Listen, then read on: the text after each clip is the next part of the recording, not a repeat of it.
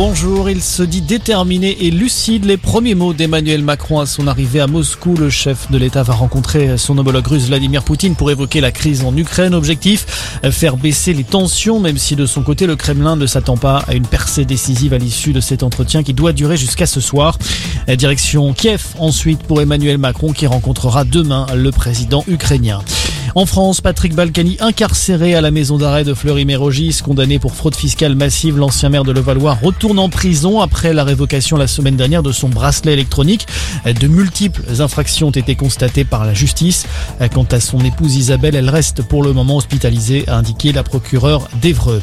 Claude Guéant, bientôt libre en détention depuis la mi-décembre, l'ancien ministre de l'Intérieur a bénéficié d'un aménagement de peine. Il sortira mercredi. Il était incarcéré après sa condamnation dans l'affaire des primes en liquide du temps où il officiait place Beauvau. Dans l'actualité également, eux aussi veulent briser l'omerta dans les EHPAD. Après le scandale Orpea, des familles mettent en cause cette fois l'entreprise Corian. Le premier groupe privé de maisons de retraite en France est accusé lui aussi de maltraitance envers ses résidents. Une nouvelle action collective sera engagée en avril contre Corian par l'avocate qui a recueilli tous les témoignages. C'est une vraie avancée sociétale. Plus de 7 Français sur 10 se disent aujourd'hui favorables à la légalisation de la GPA, la gestation pour autrui. C'est le résultat d'un sondage IFOP réalisé pour Femmes Actuelles. Pour le moment, aucun candidat à la présidentielle ne propose la mesure dans son programme.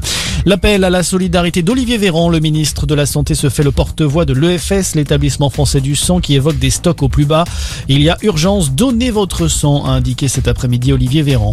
Et puis le foot du changement à Bordeaux, l'entraîneur Vladimir Petkovic a été mis à pied par le club. Il paye les mauvais résultats des Girondins, corrigés 5-0 à Reims hier en championnat et actuellement 19e de Ligue 1.